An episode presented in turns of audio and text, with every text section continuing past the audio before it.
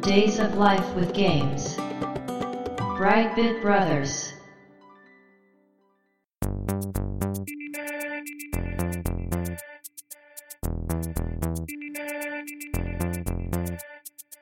どうも、1P 川崎です。どうも、2P 長谷川です。この番組はかつてゲーム少年だった 1P 川崎と 2P 長谷川の2人がゲームにまつわる様々な話題で古きを訪ねて新しきを知る番組です。はい、ということで、ブライトビットブラザーズステージ144です。やっていきましょう。今回のテーマは、ときめきメモリアル 4! はい、バレンタイン企画。そうですでねすね。毎年恒例3年目のバレンタイン企画ということでですね。はい、まあね、1作目、2作目、うん、そして間飛ばして4作目ということで、はい、はい。 ね、まあ、まあまあの、は一応、まあ言っときますと、順番で言うと3なんですが、あ、はい。 1年目の時にも言ってるのかな、ときメモ1の時にも話してると思いますけど、3はですね、うん、あんまりこう、いい話ができそうにないので、うん、飛ばし ます。はい、はい、飛ばして4。はい、 4は私の大好きな2と並ぶぐらいはい。よくできていて好きなゲームなので、はい、今回は4の話をするということなんですけども今回特にですね長谷川さんがはい。プレイをしているとそうですね。今、現役のきらめき高校生。15回目のきらめき高うわ校すげ生、今やってますんでめちゃめちゃ遊んでる現役なんで。いやこれ嬉しいなこれほんとね昨年さらにその前とねうん、 1年ずつ紹介してましたけどついにね、長谷川さんもプレイした状態で話ができるというのがねもうほんと嬉しいなとはい、思っておりますで今年もですね今まで通り3回に分けてうん、よお送りしたいと思っておりますのでしばらくお付き合いくださいろしくお願いします。そして今回「ときめきメモリアル41年目はい、」内容としましてはゲームが発売される前の話とうん、ゲームシステムの話をうん。話していきたいと思いますでは今回もよろしくお願いしますよろしくお願いします。 Days of Life with Games. Brightbit Brothers. 「ときめきメモリアル4」発売されたのが2009年の12月3日うん。ということでね、この日が被ってるということで、あの土曜日に配信した長谷川さんのレトロゲームプレイレポートスペシャルが、はい。ときめきメモリアル4の話うんだったということでね、合わせてたんですが。で、ハードは PSP、まあメーカーはコナミと。うんで、売上本数がはいはいはい。 9万3000本。うーん。で、廉価版うん。が1万4000本。うんまあ合わせ。て10万ちょっとという感じらしいです。ほう。はい。。で、シリーズ4作目なんですが、前作の3うん。から約8年ぶりの完全新作のときめきメモリアルとはい。いうことで、まあ、今回のゲームのね、うん。舞台、当然高校なんですが、はい。 PC エンジン版、ときめきメモリアルね、はい。の、きらめき高校が舞台となっております。はい。で、その1作目のきらめき高校から約15年後のうん。話うん。となってまして。で、これ、ときめきメモリアル1作目が1994年となってます。はい。で、4が2009年うんということで、ちょうど15年。うん。実際に1作目が出てから15年後という年代を合わせてきてるんですね、これ。だかはい。らこの辺もね、原作をリスペクトしてるというか、うん。ところが感じられますね。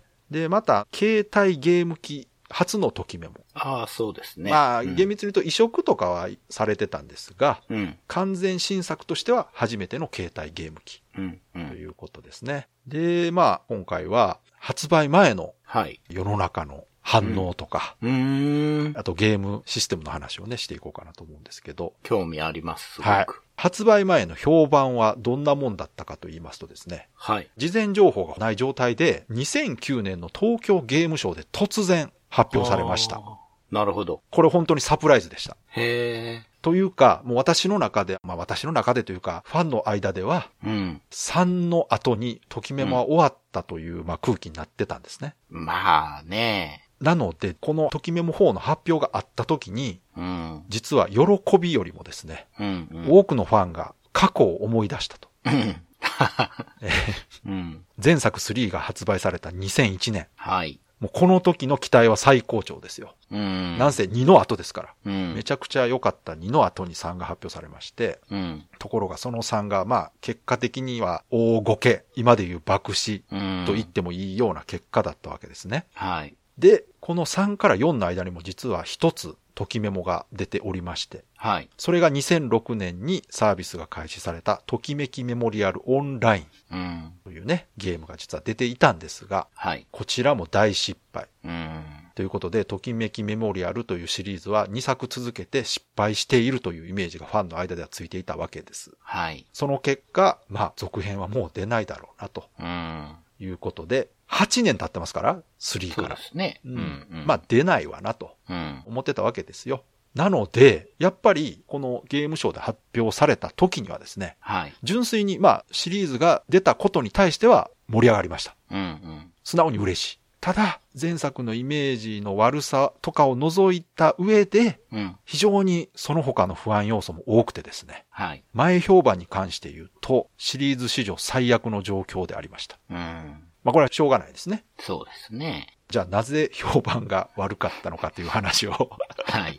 まあこれぜひね、知っておいていただきたい。まずですね、プロデューサーの方が前作と同じであるというところで、ファンの不評を買っていたと。なるほどね。ときめきメモリアルのプロデューサーっていうのはメタルユウキさんというね、はい。一作目のサウンドを担当されてた方がプロデューサーとして名前が挙がっていたんですが、はい。ときメモ3およびオンラインでもメタルユウキさんがプロデューサーだったんですよ。はい。なので、この2作続けて失敗したプロデューサーがまたやってるのかいとうん。いうところでみんなが不安があったということなんですけど、これに関してはね、私個人的にはかわいそうだなと思ってまして、うん。まあ、これ、はっきり言って、メタルユキさんがプロデューサーになってるのはですね、初代ときメモスタッフとしてコナミに残ってたからなんですよ。うん。おそらくそれで、ときメモの顔として、まあねう。んメタルユキさんが起用されてるんだと思うんですよね。まあ名前もすごく知られてそうでますすもんね。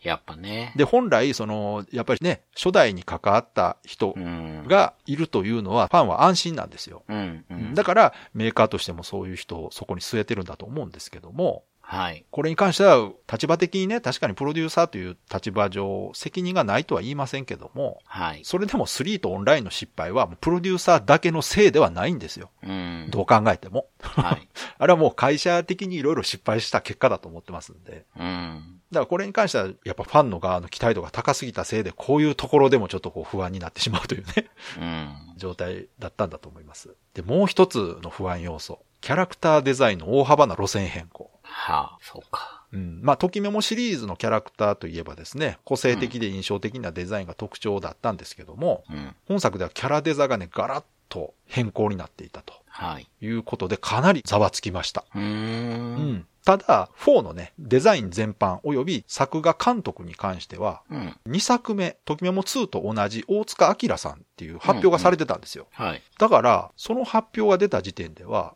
あ、なら安心だとうんうん思っていたら、かなりデザインを変えてきたと。うん。うん。そうですね。ことで、そこの期待度が、まあ、悪い意味で裏切られてしまったことで、うん。かなり波紋を呼んでいたと。うん。うん、まあ確かにこのビジュアルに関しては私も、んなんか今回はちょっと違う絵柄だなと。そうですようね。ん、やっぱり、ときめもって良くも悪くもこうバタ臭いというか、うん。すごくアニメチックなうん。デザインというのが魅力の一つではあったんですけども、はい。そこが違っていたというね。うん。で、三つ目がですね、オープニング、エンディングの曲がうん。 J-POP 歌手になったと。うん。で、これが最も反響が大きかったと言われてます。ああ、そうなんですか。はい。オープニングテーマをアイドルグループのアイドリングというね、うんうんうん。というグループがまあ担当したということが発表された時にですね、はい。かなり批判が殺到したそうです。あ、そうなんですね。なぜかというと、これうもん散々私ときメモの回で話してますけど、うん。ときメモといえばヒロインが歌うテーマソングなわけです。うーん、そういうことか。はい。うん、 1では藤崎しおりがオープニングを歌い、うん。 2では木本ひかりが歌うとうん。いうのがね、うん。ときメモというアイデンティティの一つだったんですよ。そうですね。はい。だからこれには私も、ええとうーん。思ったんですよ。うん、うん。ただこのがっかりって実は4が初めてではなくてですね、うんうん。 3でも同じことが起きてたんですね。ああ、そうなんですね。 3ではザードを起用してました。 ああ、そう。へえ。まあ、でも、大御所じゃないですか、今となあっちゃのうでねす。ね、この3の失敗の一つもこれなんですよね。その、誰に売りたいんだと。ああ、なるほどね。ときメモさんをプロデュースしてたコナミの思惑は、ときメモファンプラスライトユーザーにも売りたいというよくわからないコンセプトだったんですね。うん。ライトユーザーがときメモは買わないんですよ。うん。はっきり言いますけど。 うん。うん。ね。うん。その、まあそういう売り方が合うゲームじゃないんですよ。ファンの人たちが盛り上がったことで、知らない人たちが、お、なんか、ときメモっていうゲームが売れてるらしいぞっていうとこから売れればいいわけですよ。うん。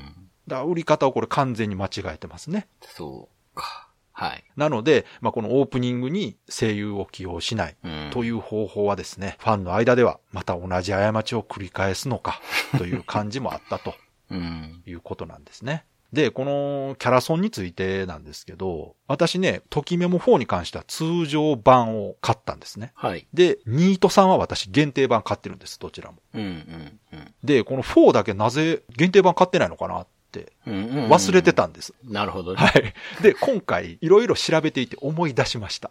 はい。まあ、いくつか理由はあるんですが、うん。これ、まず最初に、ときめも4の情報が出た時の第一印象が良くなかったと。うんうん。まあ、先ほども話したキャラクターデザインの件だったり、はいオープニングテーマ曲をヒロインが歌ってなかったりという、まあ、今話したことですよ。うん。で、それプラスですね、限定版自体にもいろいろ問題がありまして、うん。厳密には限定版というよりは、その豪華版という仕様なんですね。はい。商品名が、ときめきメモリアル4コンプリートセットという名前になってまして、内容としては、まあゲームソフトが当然入ってまして、うん。その他に OVA、オリジナルビデオ、アニメうん。と2枚組のサウンドトラックうん。とキャラクターシングルボックス、うん。そしてスタートガイドとスケジュール帳などをセットにしたものが入ってます。さらに、うんセット特典として書き下ろしイラストを使用したバイノーラル CD というのが付属してます。うん。うん。このバイノーラル CD っていうのは、10人の女の子たちが様々なシチュエーションで語りかけてくる CD で、うん。ゲームには収録されていない新規取り下ろしのストーリーを楽しめるという内容だったんですね。うん。で、このね、バイノーラル CD のジャケット自体はすごく良くて、出てくるね、女の子たち10人の登場キャラクターが芝生に寝そべって、うん。上を見上げているという書き下ろしのイラストなんですよ。はい。で、これは非常に私はいいイラストだなと思って良かったんですが、まあこういう感じでね、いろんなものがもう詰め込まれたこのコンプリートセットなんですけども、価格が2種類あります。うん。どういうことかというとですね、セット内容のオリジナルビデオアニメ、OVA が DVD かブルーレイで値段が変わるんですね、これ。 うん。うん。 DVD 版だと22,980円。うん。ブルーレイ版だと23,980円となっております。うん。さすがに高すぎます。うん。高いですね。はい。ハードの値段です、これ。そうですね。はい。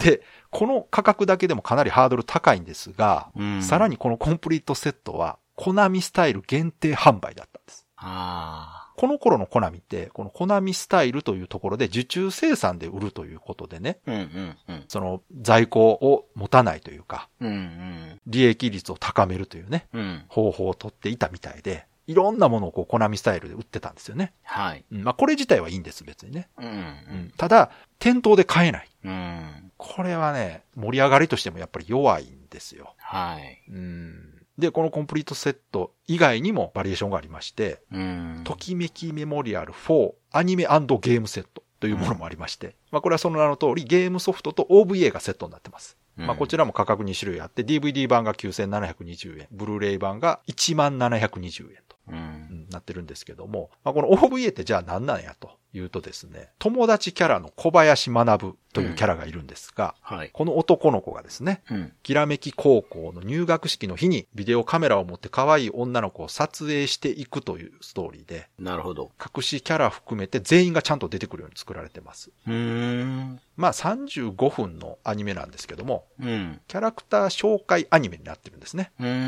ん。まあこれ聞くとね、その、こういう初回セットに入ってるのはまあいいんじゃないかと思うんですが、そうですね。ただこのアニメを見てゲームを遊びたいという感じになる内容ではありません。うーん。むしろゲームをプレイしてクリアした後の方が楽しめる。そうですね。はい。うん。正直ね、これね、ゲームしてない人からすると知らないキャラがいっぱい出てきて喋っても、確かにね。 確かに。よくわからないんです、正直。うん。そうか。隠しのキャラもね、分かっちゃったらちょっとつまんないですそね。う。実はね、隠しキャラはだからね、さらっと出てきます。ああ、そういうこと隠しキャラと言わずに、さらっうとんうん通りすがりみたいな感じで出てきあまあ、す。そこは気使ってんすね。そうですちゃんとね。はい。ただね、実はこの OVA にもいいところがありまして、うん。オープニングがあるんですね。うん。なんとこちらのオープニングではメインヒロインの星川真希が歌っております。おー、いいじゃないですか。で、その歌に合わせてオープニング映像がちゃんと作られております。へえ、見たい。これを見たときに、これやん と。こっちやろ、オープニングまあ、うん、はい。と。いやいやいや、え、これゲームに入れりゃいいやんって思いました。確かにね。確かに。なので、もしかしたら、もともとこっち本物のオープニングで後からなんかコラボとか決まったんじゃないとかって勘ぐってしまいましたけども。あでね、この星川真希が歌うオープニングソングというのは、あ。うん。先ほど話したコンプリートセットの中に入っているキャラクターシングルボックスというものに収録されております。うん。うん。このキャラクターシングルボックスというのは、キャラクターイメージソングを収めた12センチ CD の巻きしシングル5枚 組セット。懐懐かしいな。かしいね。アタッチメントないといけないやつ。巻きしシングル5枚組ね。 うんで、こちらあのコンプリートセット以外で単体でも買うことできるんです。ああ、そうなんですね。まあ、ただこちらもコナミスタイル通販限定販売。ああ。ちなみに価格は6600円ということで、はい。まあこういう感じでですね、第一印象が良くなかった上に値段は高いし、うんコナミスタイル限定だしということで、うん。限定版を買う気持ちはスッと冷めまして、うん。その結果、普通にゲームソフトを買ってたということみたいですね。なるほどあのね。私の中では記憶がもう完全に消されていたので、こう 今回調べたことで思い出しました。なるほど。これやなとるほど。。うんいやだから私も不思議だっ。たんですよ。キャラソンとかの CD 絶対買ってるはずやのに、うん。なんで持ってないんやろうと思ったら、もうあの、映画の記憶喪失の主人公が記憶を思い出すぐらい鮮明に こう、はーって、これやーと思って。うん。あとその、発売前の個人的な不安としては、うん。 PSP というプラットフォームになったのも寂しかったんですよ、正直。なるほどね。うん、まあ、これ当時の事情としてね、うん。 PSP がね、モンスターハンターポータブルとかのヒットで、はい。メインハードに返り咲いてたんですよ。そうですよねう。ん。だから、各メーカーがやたらと PSP でゲームを出した、この時。うん。特に、こういう恋愛シミュレーションとか、うん乙女ゲーとかね。。そうですすね。女性向けゲームはほぼ PSP だけでそ出うてでましすたよね。ね。かといってですね、私個人的にはですね、据え置きの大きな画面で遊びたかったんですね。やっぱりうん大きな画面でヒロインを見たかったということでですね。で、まあこういう不安要素がある中ですね。はい。さらに追加情報として、4のゲームの舞台が1と同じきらめき高校であるということが発表された時にですね、うんうん。さらにファンの不安感が高まります。あ、 そうなんですか。そうか。もうこれ以上ときめもを汚さないでくれと。あなるほどね。良かったところをいじんないでくれと。もう別の学校でやってくれと。うん。今までのときめもを絡めないでくれという、も ようフそァしてンのく悲れと。痛な叫びがあったみたいですね。うーん。そして、ファンが期待とそれ以上の不安を抱える中ですねうん。ついに4が発売されます。はい。そして、発売後、そんなファンの不安な気持ちを大きく裏切ることになるわけですね。うーん。はい。これ前振りです から。今回ちょっとね、ネガティブな話題で入ってますけど、これあくまでも前振りです。なるほどね。これあの映画で言うとこう、はい。この後グッときますからね。たはいめの部分、ねそうですこれね。このまま終わったらこれ完全にディスってるだけです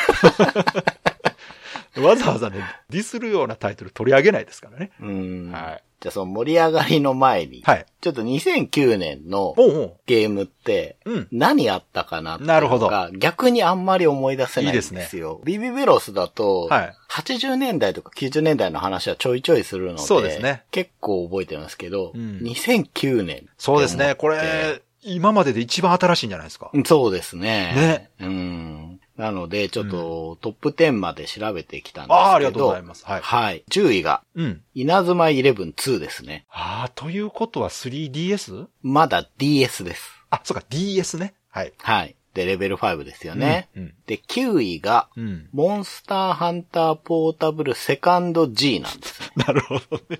で、これおかしいなって思う人がいると思うんですよ。はい、はい、はい。 9位のわけないだろうと。はい。これなぜかっていうと、はい出たのが1年前だから。そうです。はい。 もう、これだけでモンハンがこの時どれぐらい異常かっていうのがわかりますね。そうなんですよ。あーうん、そう。まあ、あの、前年の大ヒット作の余波が全然残ってて9位っていう。恐ろい。しいですね。恐ろしいですあねー。すごい。で、8位が、モンスターハンタートライ。 Wii のやつね。 Wii の方ですね。すげえな。ちょっとね、いきなり難しくなってしまったトライですけど、それでもやっぱりみんな期待してたんで8位に入ってますね。そうですねで、7位がうん。 Wii Fit Plus。うん、うん、うん、うんうん、うんこれ売れましたよね、任うん。天堂世界で売れてるはず。 うん。トップクラスに売れてるやつです。うん、なんですけどね。6位がファイナルファンタジー13。うん、13ね。はい。うん。 PS3 ですね、だからはいはいそうでねすね。机にですけれども、5位が Wii スポーツリゾート。うん任天堂。うん、まあ Wii ですよそうねで。すね。 4位も Wii で、ニュースーパーマリオブラザーズ Wii。うん。で、3位が DS、友達コレクション。あー、DS って携帯機ばっかりやな。うん。2位も DS、ポケットモンスターハートゴールド、ソウルシルバうん、うん、う。ー。うんん。1位も DS で、ドラゴンクエスト9。あーですね。めちゃくちゃ売れたドラクエですね。そう。これ確か、一番売れたドラクエなんじゃないかな。めちゃくちゃ売れましたね。うん。もう本当に道歩いてる人みんなドラクエやってすれ違ってるといそううそう社会現象というやつですよ。ねうん。ちょっと前のうんポケモン GO みたいなもんですよ。そうですね。うん。いや、すごかった。そうそう。だからこのくらいのタイミングだったんだなと、当時ね、買わなかった僕としてはときめも多くなまあ、かあったの、長谷川さんが普通だと思います。で、ときめも4の発売日が12月3日じゃないですか。同じ日に出てるゲームで、うんまあ、上位に売れてるものはないんだろうかって探してみたんですけど、うん17位にうん。 PSP のファンタシースターポータブル2、うん、うん、うん。セガの。うん。これがね、12月3日なんですけど、なるほどこれは結構売れてるみたいですね。うん。なんでやっぱり PSP も強かったし、携帯機が強かった頃ですね、この頃って。そうっっ。すね。PSP と DS とのタイトルがもうトップ10の中にいっぱい入ってると。うん。そうか。思い出してきたなう、んまあ、。そんな中で、ときめきメモリアル4なんつってね、発売されたとこで ね、まあ、それは喜ぶのは昔のファンだけという、確かにね。うん感じにはなりますようね。ん、うん、うん。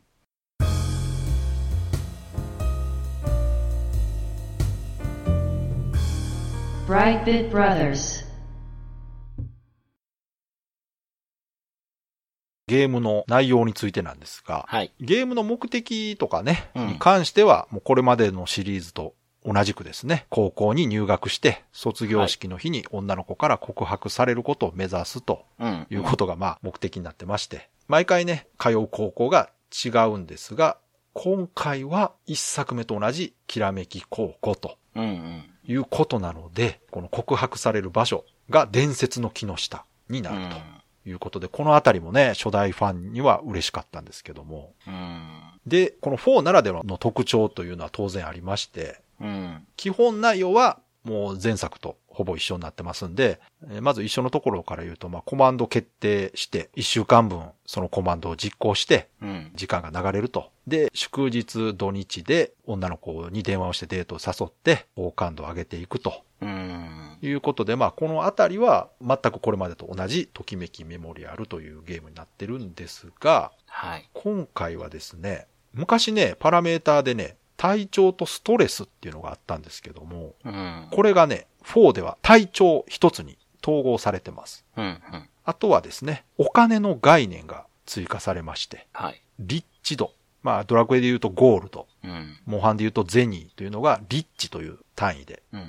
設定されてます。うん。こちらはですね、ガールズサイドから持ってきたシステムですね。うん。でね、このときめも4ってガールズサイドのシステムをすごくたくさん取り入れてまして、へえ。アルバイトができるっていうのもガールズサイドのシステムで、うーん。で、アルバイトしてお金を稼ぐ。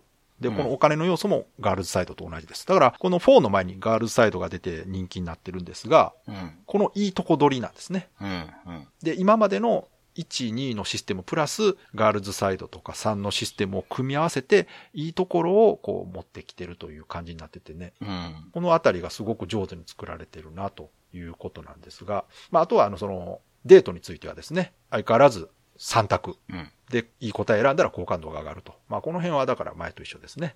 うん。じゃあ、新要素。この他どういうのがあるかというと、まず、キャラクターが動く。うん。まあ、これは今までのときメモにはなかったです。まあまあ、瞬きしたりとか、口パクしたりぐらいはあったんですが、はい。今回の動くというのはキャラクター全体が動きます。うん。じわじわーっとね。うん。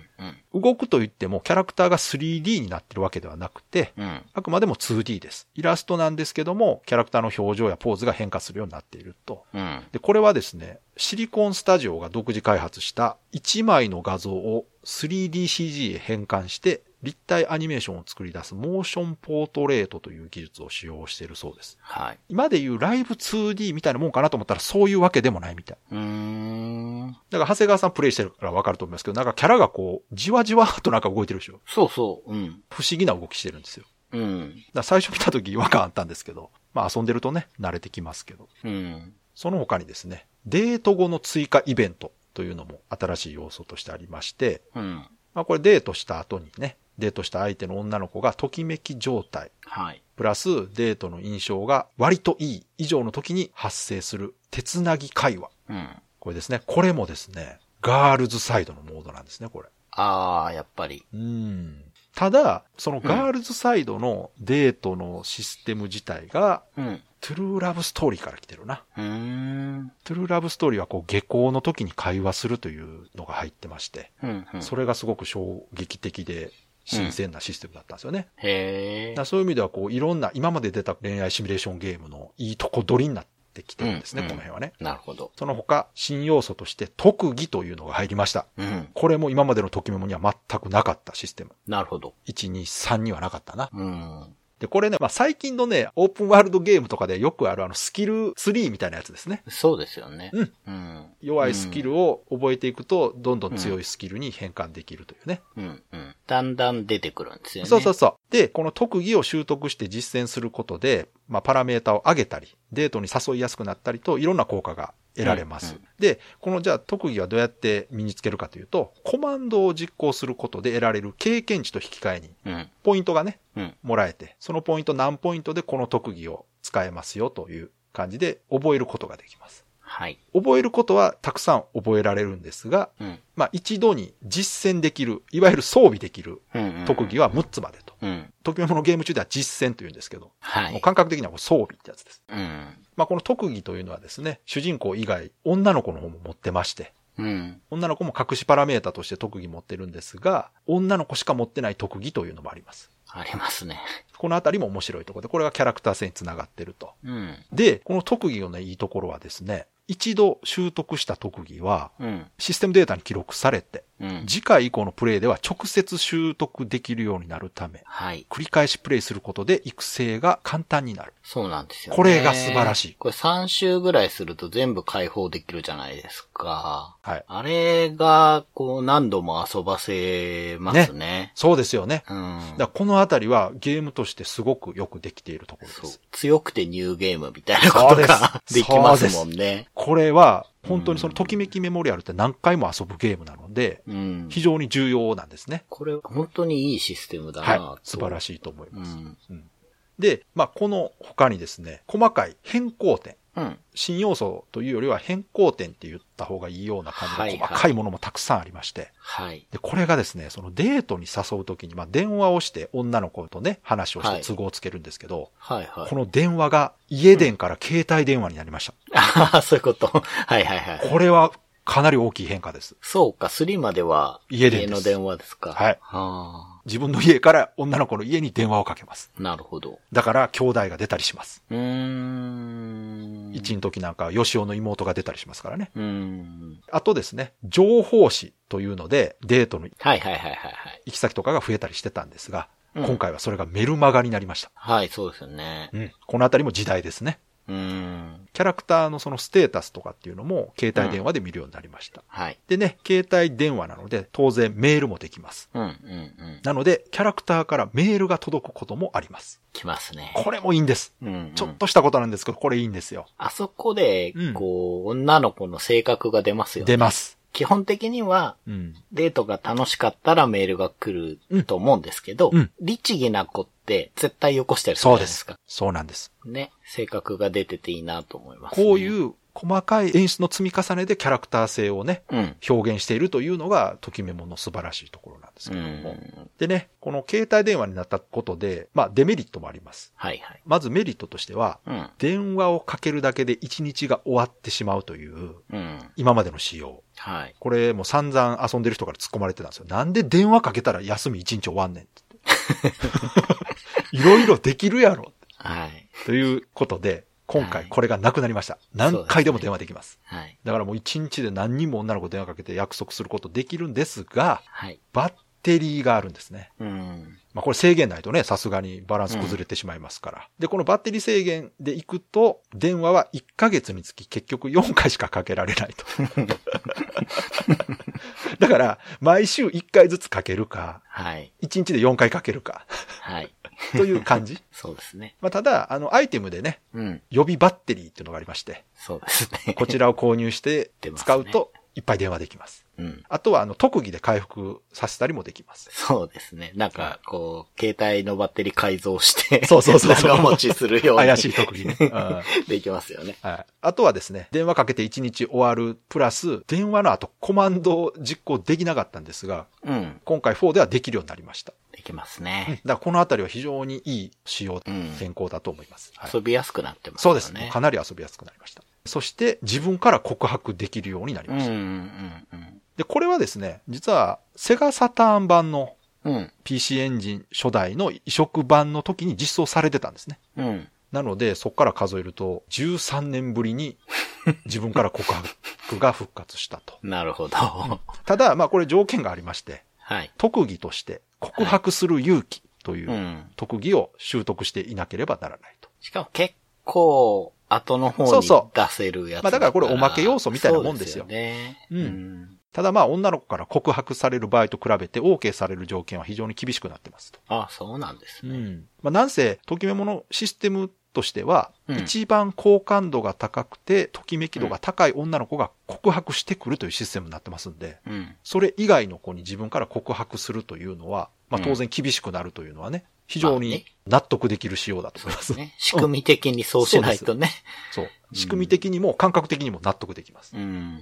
で、告白して成功する条件を満たしていない相手に、うんうんうん。わざと告白した場合は、うん。うん。失恋シーンになります。うん。こちらサターン版でもあったシステムになってます。うーん。さらに相手の好感度が低かった場合にはですね、はい。かなりきついセリフを言われます。うん。もう本当に心が弱い人なら立ち直れないぐらい罵られたりしますんで。そうなんだ。はい。結構あの、ときめもって好感度低い時すごいきついこと言うんですよ、みんな。う。うんん。あとはね、音関係でいくと、うん。バイノーラル録音ああ、はいはい。の音声が収録されていると。はい。まあこれ全編じゃなくて一部のイベントうん。の音声にこのバイノーラル録音といううん立。体音響がね採用されてるんですけども、これ何かっていうとダミーヘッドうんと。言われるね人間が音を聞いてる仕組みと同じ状態のマイクを用意して、うん。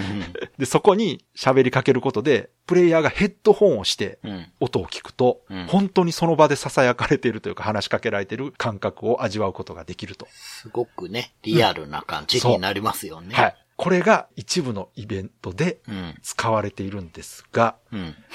まあこれネタバレになるんで言いませんが、非常に効果的なところで使われておりますの で、これプレイする際絶対ヘッドホンでやってください。はい。これ本当にこのためだけにバイノーラル入れたんやとしたらうん、変態です よ。でもすごい。わかってる。素晴らしいと思います。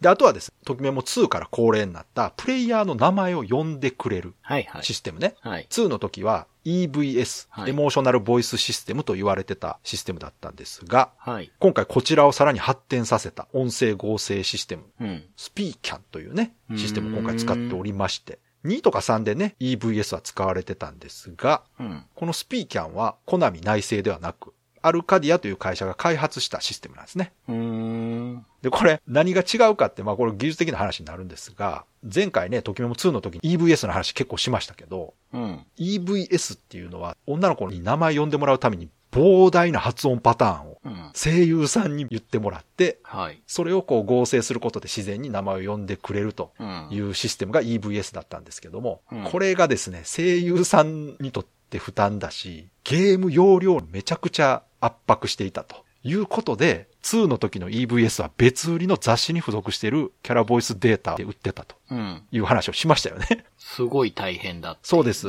トキオモ2って最初の段階では3人の女の子しか自分の名前呼んでくれないんです。うん、うん、うんで。他の子に呼んで欲しければ別売りの雑誌についている CD を手に入れないといけない。はいはい、言ってましたね。まあ言うたらダウンロードコンテンツみたいなもんですね、今でも、ね。うん、うん。で、こういうまあデメリットもあったんですが、今回のスピーキャンというシステムはですね、ネットを通してサーバーに接続して、うん。そこで音声ファイルを作成、ダウンロードするというものなんですね。なるほどね。そういうことか。。はいい。だから容量もシステムもそのメディアの媒体に依存せずに、うん、うん、うん、かつ流暢な音声合成になるとうん。うん、うん、いうことで、まあ、今までのね、その EVS のデメリットを解消した画期的な音声合成システムだったんですけれども、こちらにも実はデメリットがありまして、はい。ネットをつないでという話でしたけど、うん、オンライン環境がないとダメなんです。うん、必須ということで、PSP をオンラインにつなげることができないとうん。ダメであると。さらに、オンラインサービスで行われているこの音声合成ということで、はい。そのサービスがいつまでも提供され続けるとは限らないわけです。そうですよね。はい。サービスが打ち切られる場合もあるわけで、その場合はうん音声合成の新規作成はできなくなってしまいます。一旦作ってうんセーブしてるものはうん、うん、うん。。大丈夫なんですすけど、うん、うん。で、これね、今回調べたところですね、はい。昨年2022年の7月31日をもって音声合成システムのサービスを終了することが公式からアナウンスされておりました。ああ、そっていううなかんだ。去年までやってたんやと思って、ちょっと遅かったなギリでしたね。うん。呼んでもらったことないっすよ。やっぱりない。あーだから名前のとこだけ、そう音声が消えるんだなと思って。いや、違うんですよ。遊んでて違うんです。そう、だから、あの、そのシステムが大変だっていう話はね、うん過去聞いたので、うんいや今回はなしにしてんだなと思ってたんですよね。違うんですよ。うん。そういうことか。はい。いや、でも、去年までやってたんですよ。それはすごいですね。もうだって13年うん。 ?2009 年からやから。ちゅうん。ようやってくれてたなと思って。だいぶやってましたね、それね。はい。そうか。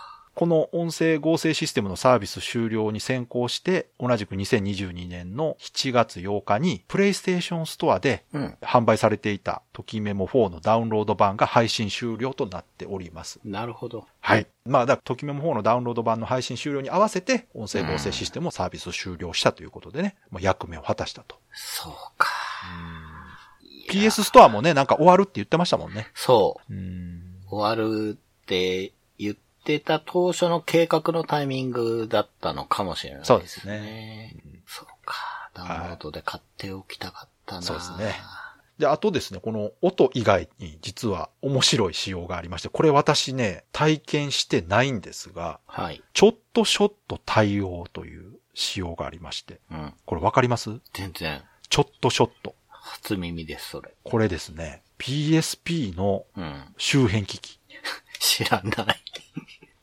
PSP の上にね、つうくんカメラなんです。うーん。今で言うそのほら、うんウェブ会議とか、うん。ズームとか。かするときにカメラつけるでしょつけますね。う。あれが PSP につくんです。はまあ、このゲームクリアした後に女の子をねうん、鑑賞することができる見つめてルームというー。うんうん。モードがあるんですすよ。はいはいはいはい。で、この見つめてルームでですね、キャラクターの視線をプレイヤーに向けられるおまけ要素が、うん。このちょっとショットを使うことでうん。発生します。そういうことか、なんか言ってくるなぁとは思ってたんですよ。はい見つめてルーム行くと。はいうん。これ、何気に面白いことやってるなと思ってうんう。んただ、このためだけにちょっとショットを買わないといけないです ね。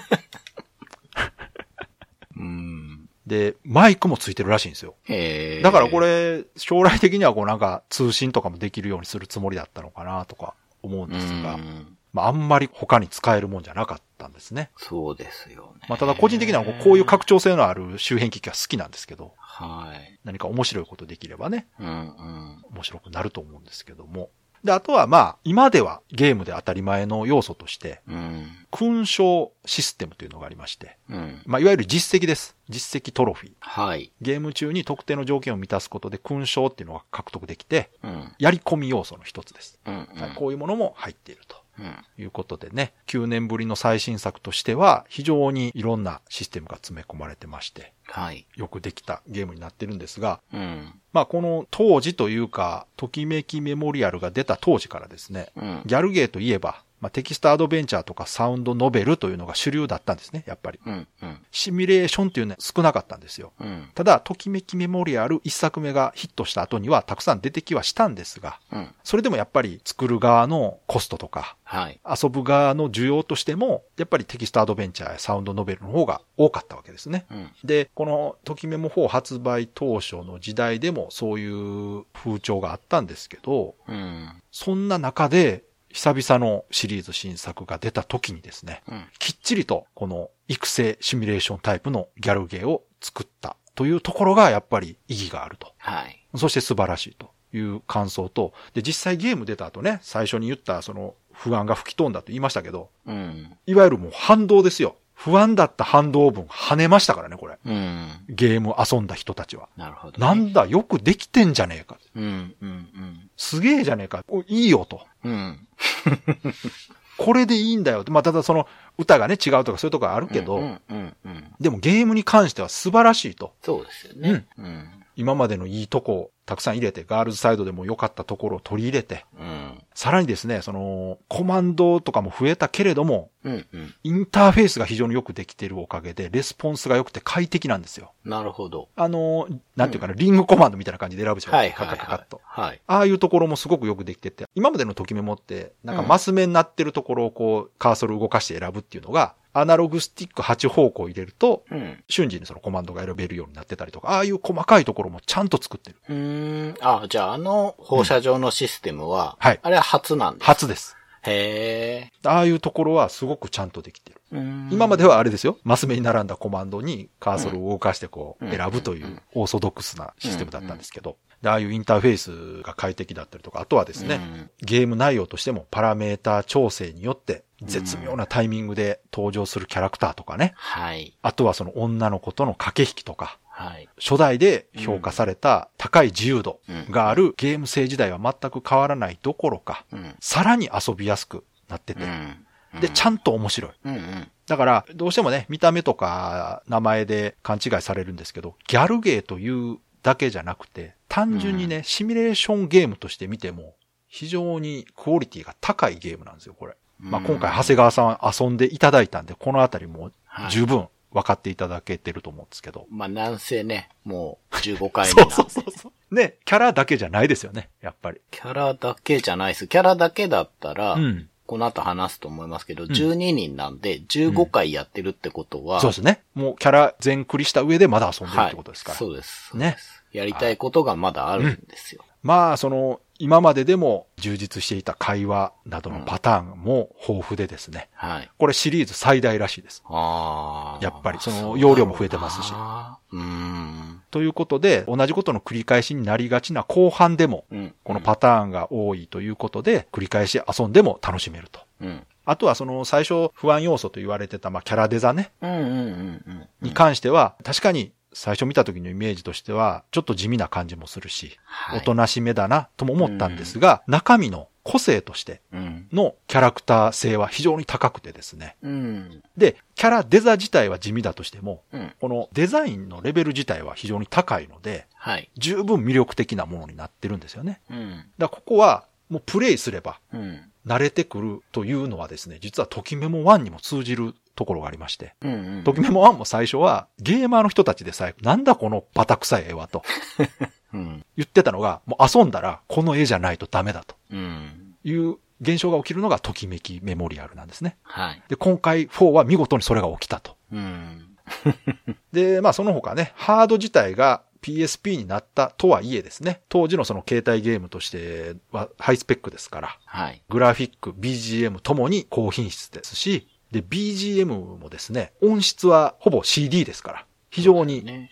リッチな音が鳴っていると。うん。ときメモって、まあ音楽も売りですからね。うん。うん。音楽自体の出来も非常にいいです。やっぱりときメモサウンドです。これはうん。ときメモ分かってる方が作られてるとういうんことで。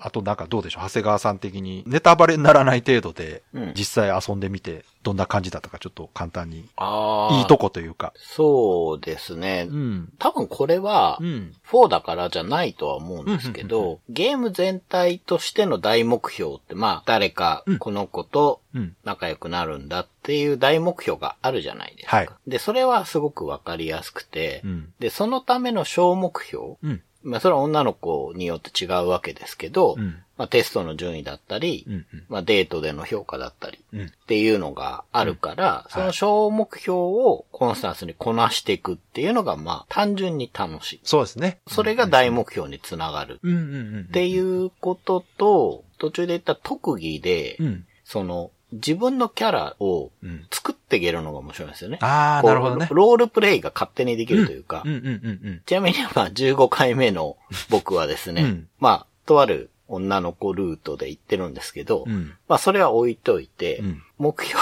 が、卒業後の職業がは、は今、格闘家を目指しておりま して、そういうことか。慣れるってことに途中ではい。は気づいて。はあはい。るあるある。うん。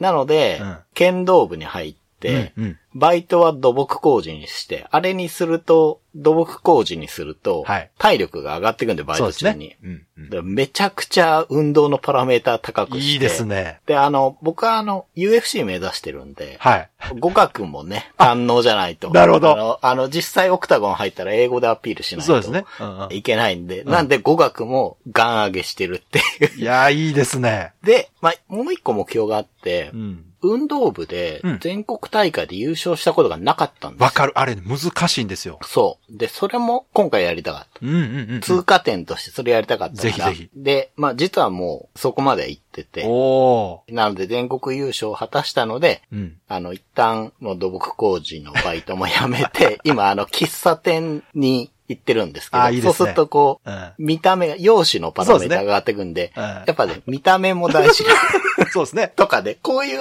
遊びができる、両方の側面があるのが面白いです。そうですよね。そう。うんそこって、あの、本当にね、プレイしないと伝わらないんですよ。そうですうね。ん。どうしても、その、見た目的にやっぱ女の子と仲良くなるゲームというイメージが強すぎて、うん。昔ね、ときメモの時に話しましたけど、はい。学園生活シミュレーションゲームであるってはいいはうい言い方の方が一番しっくりくるなと思って。そうですうねん。恋愛シミュレーションというよりは、学園生活シミュレーション。はい。高校生の3年間をシミュレートすると。だから、うん。それをより良くしてるのが多分特技のシステムだと思うんですよね。うんうんうんうんその、そうですね自分の性格が、うん。その実装する6つによって変わっていくので、性格というか、その、まあ、良いポイントというかなうん。。うん。うん。ここのパラメータが上がりやすいっていうのも、そうですね捉えようによっては、うんこう運動が得意とかね、そういうことに置き換わるわけだから。そう、あれは、だから、本当に特技の追加って素晴らしい素晴追らしいですね加要素だなと思いました。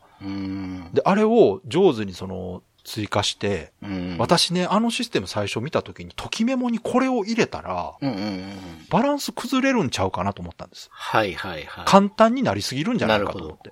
い。なるほど。うん、今までって、その、何かのパラメータ上げたら何かが下がるとかっていうのを、こうう、んうまくマネジメントしながらね、キャラ作りしていく必要があったんですけど、この特技がかなり強力なので、うん。簡単になるじゃないかと思ったんですが、うん。まあ実際でも簡単にはなるんですよ、当然。はい。はい。ただ、そのときめきメモリアルというもの自体のゲームを崩すことはなかったんですよ。うん。うん。もちろんその、そういうパラメータのやりくりのやりごたえというのも魅力の一つであるんですが、うん。それ以外の部分、今、はい長谷川さんが言ったみたいなロールプレイを特化させた場合とかうん。うん。の遊び方の幅は広がったんですね。特技のおかげうでん。そうですだねからこれは本当にうまいシステムの追加だなと思いました。うん。余計なものじゃなかったなと。ね、うん面白いですよね、これね。その、なんか、性格に本当に関わるようなものも、本当パラメータのためだけじゃないですもんね、うんこれね。そうそうそうそ本う。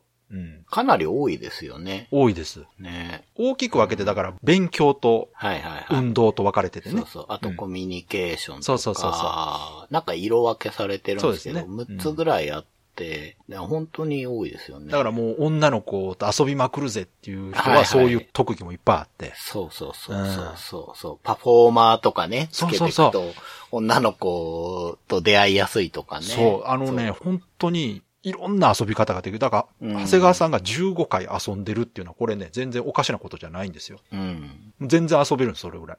遊べますうね。ん。いや、これ本当よかった。長谷川さんが遊んでくれたおかげでね、これだいぶ伝わりやすくなったな。説得力がね、ね。ありま すよね。自分で言うのもなんだけど。いやいや、もう15回やってるって。いや、ありますありまいす。やだから、レポートを出させてもらったじゃないですか。うん、うん、 12月3日に。うん。うんあれからずっと遊ん でるの。す げえ。すごすぎる。いやー、よかったですよ。はい。はい、本当嬉しいですね。うんい。や、この後のね、会話がまたますます楽しくはい。なりますね。はい。 Days of Life with Games.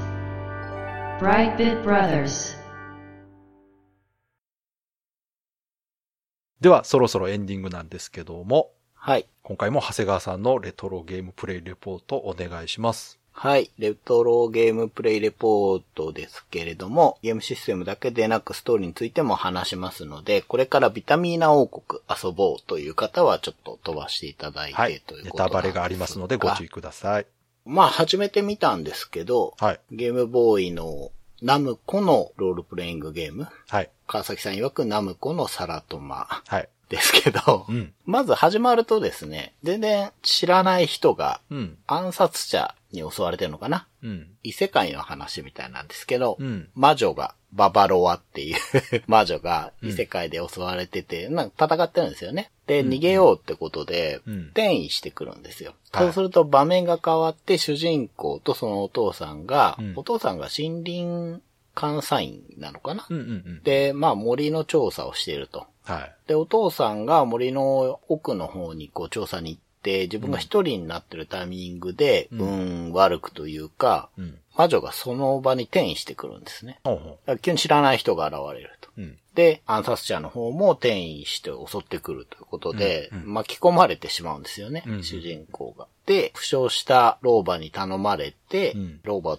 連れて、ババロアか、うん。うん。お城へ行ってというところで始まっていくんですけれども、うんうんうんで、まあ、この世界っていうのは、添加物っていう、 ねはいはい、言ってましたね。魔王に支配されつつあって、うん。この王族っていうのは抵抗してるようなんですね。うん。で、まあ、この城っていうのは隠れて今いる状態。だからレジスタンスみたいになっちゃってるようなんですけど、うん。うん。まあ、そこまで連れてきてくれてありがとうということで、うんまあ、自分の世界に返さなければってことで、はい。返そうとしてくれるんですけど、うんやっぱ添加物の呪いかなんかがかけられてるかなんかで、ほう。戻れないと。ほうほうほいうことで、主人公も、まあ、その王族と一緒に打倒転換物っていうことになっていくんですよね。で、そういう説明をされてる時に、さっきその魔女を襲ってた暗殺者っていうやつが来るんですよ。う。はい。要は、後をつけてきたというかね、その本拠地を探るために、あえて逃がしたみたいなことでうんうん、襲ってくるんですけど、これで主人公が応戦します。うん。でまだ武器とかもらってないから、果物ナイフかなん かで応戦するんだけいいどな、うん、やっぱ異世界人だからかなんかわかんないけど、まあ、渡り合えて、うん。追い返すことができましたと。ほう。はい。で、まあ、もう城の位置がバレてしまったということで、うんまあ、王家がチリチリに隠れて、機会を伺いましょう、みたいな流れになってって、主人公はですね、エーナ姫っていうお姫様と、はい。雅の国っていうところに旅立つんですけど、うんうん王様と王妃もいたかなで、別のとこ行って、うん。で、宝箱を開けて装備整えていいよって言われて、うんここで装備できると。うんで、雅の国を目指すんですけど、うん国王は娘さんが5人いてですね、うんだから姫が5人いるんですほうね。ほうほうん、で、この姫が各地に散ってて、う。うん。いろいろ調査したり、まあ、反旗を伺ってるらしいんですよ。うん。でまずは、第五王女のいいなっていうことを合流を目指すってことで、うん。雅の国へ行くんですけど、うん。まあ、エーナ姫は、その、国に着いたところで離脱するというか、まあ、王様の方に行っちゃったのかな。あはは。うん。というわけで、冒頭はそんな感じで、結構本当テンポよくスッスッ進んでいくんですよね。うんうんうんで、まあ、今回から遊びますよっていう話をした時に、うん戦闘がどうも独特なようですって言ったんですけど、はいまあ、やってみて一番近いなと思ったのは、うんうん。じゃんけんですね。ああ、三すくみですか。うーん、三すくみというか、じゃんけんって要は同時に出すじゃないですか。ああ、なるほど、そういうことか。じゃんけんポンで出すじゃないですうんか。うんうん。だから、僕はやる前は、うん。とにかく早く押せば早く動くのかなと思ってたんですよ。そっかそっか、あの、言ってましたよね。リアルタイムのそ戦闘だと。そうじゃなくて、一斉のせいで出すんですよ、行動なるをほねど。で、同時処理するってことで、なるほどこねっちが攻撃、あっちも攻撃だと、こっちも食らって、あっちも食らってっていううーんの。が起きるっていう感じなんですね。うんうんうんだから戦闘テンポもうん。単純に半分ですよね、普通のゲーそうム。ですね。早そうですね。早いです、早いです。うんで、そういうのもあるし、うんお話のテンポもすごく早いのうで、ん。で、なんか、本当に、まあ、サラトマみたいなね。あっちは全部名前が野菜でうん出てくる人たちも、まあパねチパチとかね。 サラトマはテキストアドベンチャーですけどね。そうそう。でこっちはビタミーナだから、そうですね。まあそうそうそう敵。が添加物で。いや、もう世界観がね、果物と野菜でね、そうそうそう似てるなぁと。だからやっぱりそういう感じで、うんお話もそんなに重くないっていうかまあそうでしょうねれなんだけど、なんていうかな。壮大さはないっていうか、うんいい意味でですよ。さらっとしてる。そもそもがね、ゲームボーイのうんうんうんタイトルですからね。やっぱこうう、んうんうん。そんなに重厚なお話も詰め込めないしね、うんうん凝ったこともできないですから。うんまあ、この間話したね、聖剣伝説とかもそうですけど、うん。その分、こう、テンポよく話が進んでいくというね。そうなんですよね。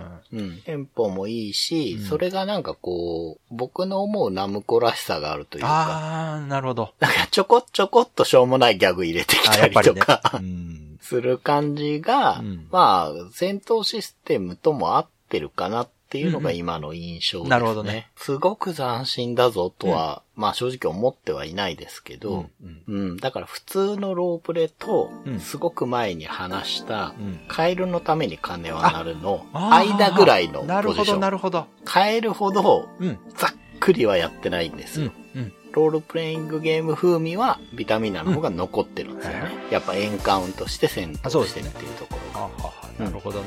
うんそんな感じのゲームああ、いいです。ね。まあ、イメージ通りというか、はい。やっぱり、良作な感じはしますね。そうです無。難に遊べるというかね。はい。そうです。良作っていう感じだし、ううーん、これ出した頃のナムコがどんなメーカーだったかっていまいちピンとこないですけど、まあでも、ナムコだなーっていう感じが。ん。なんかこう、そうね、ナムコだなっていうイメージって、こう、すごくいろんなものがこう混ざってる感じしますけど。うん。